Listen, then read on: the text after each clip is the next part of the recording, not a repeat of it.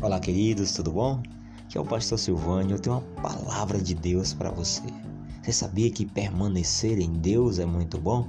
Em João capítulo 15, versículos 7 e 8 diz assim: Se permanecerdes em mim e as minhas palavras permanecerem em vós, pedirei o que quiserdes e vos será feito.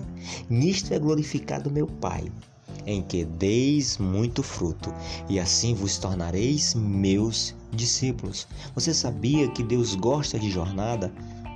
Sabe, o versículo diz assim: Se permanecerdes em mim, mas nós gostamos mais é do resultado, das bênçãos, né?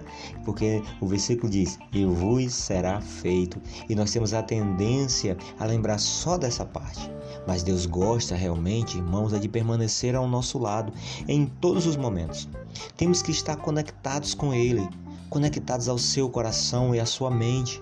Olha o que o versículo diz: E as minhas palavras permanecerão em vós, e pedirei o que quiserdes. Aí sim vos será feito. Devemos ter um relacionamento afetivo com Jesus, para que Ele possa gerar em nós uma vida plena.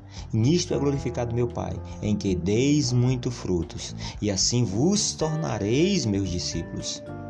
Isso significa que devemos permanecer conectados diante da face de Deus de maneira contínua. Eu quero que você guarde essa frase que eu vou falar agora. Ninguém sai do deserto reprovado, ou sai aprovado, ou nunca sai.